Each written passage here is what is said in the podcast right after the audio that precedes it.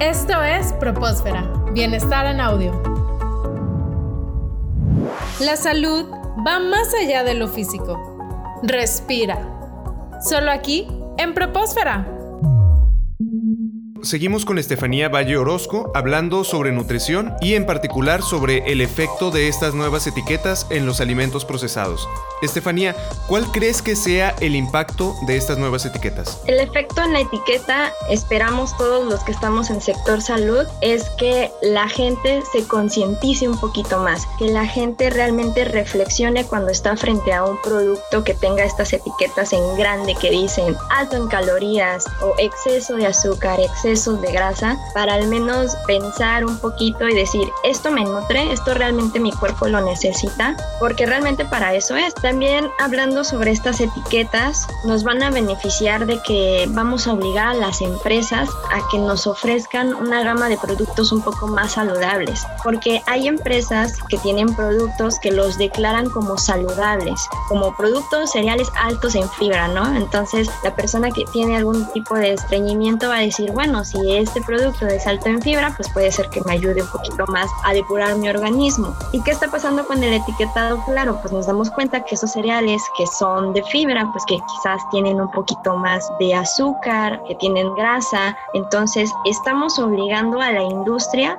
a modificar esas recetas, esos ingredientes que utilizan para que nosotros como consumidores tengamos un punto más crítico y analizar realmente estos productos si nos benefician o no nos benefician. Esto no es de que haya sido de la noche a la mañana, sino este es un estudio que el primer país que lo hizo fue Chile. Chile sí ha notado que ha bajado en sus tasas de obesidad y sobrepeso en el país, cosa que necesitamos en México. Nosotros tenemos el primer lugar en obesidad, pero también tenemos el primer lugar en diabetes. Antes lo tenía Estados Unidos, porque este es el rey de las comidas procesadas, la comida congelada. Pero ahora México también estamos teniendo ahora esa cultura de, a pesar de ser un país muy rico en vegetales frescos, muy rico en frutas, nuestra tierra es muy fértil y aún así nosotros estamos consumiendo y apostando un poquito más por los alimentos procesados. Hay una encuesta que se hace cada seis años, se hizo en el 2012 y después salió en el 2018 que se llama Ensanud, que es la encuesta nacional de salud y nutrición, donde ellos nos dicen que el sobrepeso ha incrementado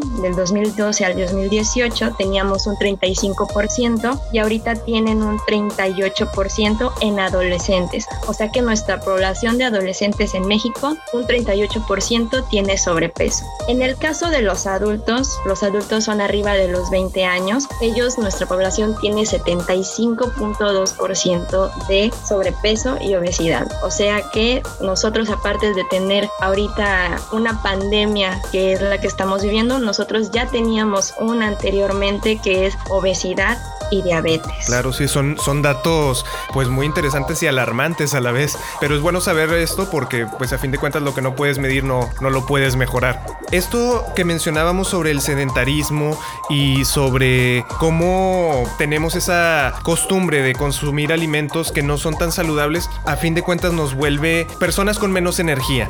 Y es un círculo vicioso porque no te mueves y te da ansiedad y comes cosas como papitas para quitarte esa ansiedad y pues las papitas no te dan energía. Pero ¿qué podemos hacer para tener más energía, para sentirnos mejor, para evitar este sedentarismo del que hemos estado hablando anteriormente? Nada más como un recordatorio. Esto nada más no es responsabilidad nuestra, no es nuestra culpa tener obesidad, tener sobrepeso. En parte también es que estamos rodeados de un montón de comida, entre comillas, chatarra, que es mejor conocido así, pero realmente su nombre, como mencionas, es que tienen un alto contenido calórico. Entonces a nosotros totalmente nos están bombardeando constantemente de información, donde vemos que si un, un animalito está promocionando algún cereal, algún chocolate, alguna fritura, esto también nos llama más la atención. Lo que tenemos que hacer claramente es buscar alimentos que sí nos satisfagan satisfagan en una forma nutricional, no solo en calorías. Por ejemplo, inclinarnos más a frutas y verduras por el lado de las vitaminas. Si eres una persona que no le gustan las verduras pero para nada, bueno, quizás si las gratinas con un poquito de queso, si le pones un poquito de limón, si las sazonas, hay que buscar las maneras. Los niños, las personas que no les gustan las frutas tanto,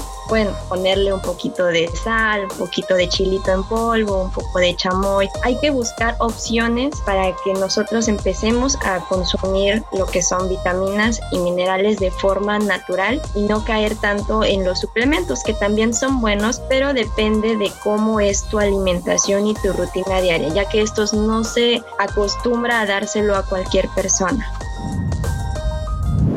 Continúa con nosotros en Propósfera.